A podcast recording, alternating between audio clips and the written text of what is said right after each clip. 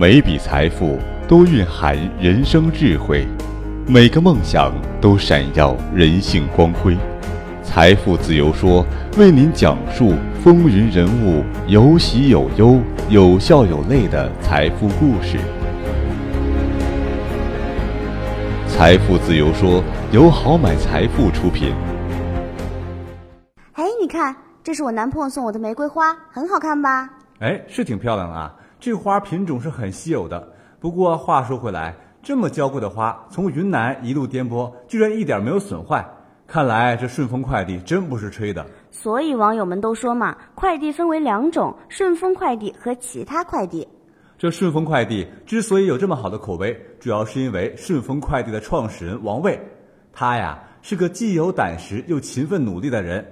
早在九十年代，在广东顺德印染厂工作的王卫，发现很多香港公司把店留在香港，却把工厂设在租金便宜的广东。哦，这就是中学历史课上说到的前店后厂的经济模式吧？说的没错。因为啊，前店后厂模式的兴起，香港与珠三角两地就有了十分频繁的信件往返。除了又贵又慢的邮寄，还有不少工厂是托人捎货。细心的王卫发现了其中的商机，于是就找父亲借了十万块钱启动资金，在顺德成立了顺丰的速运。同时，他还在香港租了个几十平米的店面，用来接货和派货。第一年，顺丰只有六个人。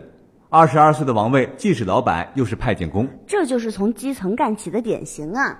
随着香港与内陆贸易的往来日益密切，王卫采用低价策略，迅速抢走了不少生意。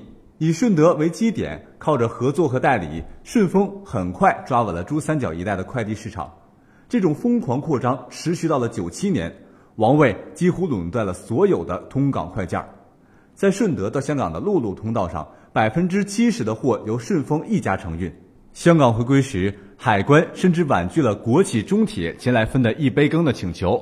这时的王卫才二十六岁呀，这就是出任 CEO 迎娶白富美，走上人生巅峰啊！可是好日子没过多久，顺丰就出事儿了啊！这能出什么事儿啊？那时候的顺丰啊，还是加盟制，王卫已经淡出公司的日常了，想把一切交给市场自然繁衍。可加盟制带来的麻烦是接踵而至。原来顺丰下面有人自己揽业务当土霸王，老总一放松管理，下面的人就开始想方设法为己谋利呀。所以此时不管，更待何时？为了自己一手打造的顺丰，王卫是强势收权。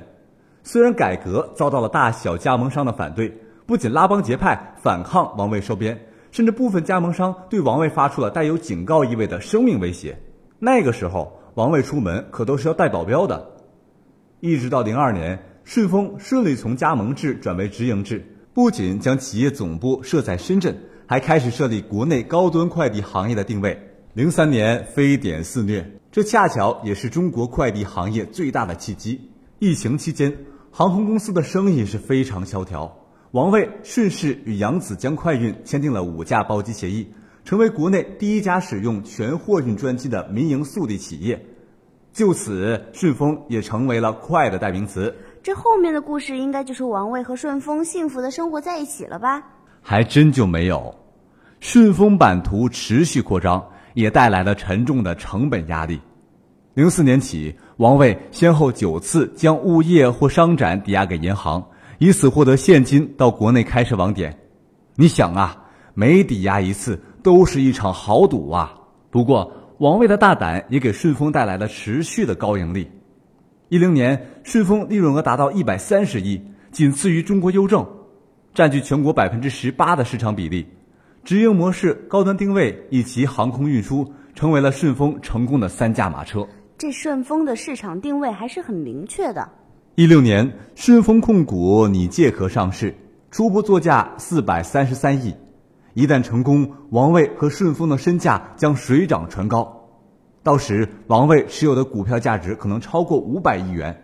低调了二十三年的王卫将一跃进入中国富豪榜前十，比肩马云。哇，这故事听得真过瘾啊，就像坐过山车一样。听故事啊，不能光过瘾。又到了好买哥敲黑板划重点的时候了，赶紧来学学王卫的成功经验吧。这经验一。是市场不相信偶然。一切偶然都来源于必然。那些看上去很幸运的人，往往在背后付出了难以想象的汗水。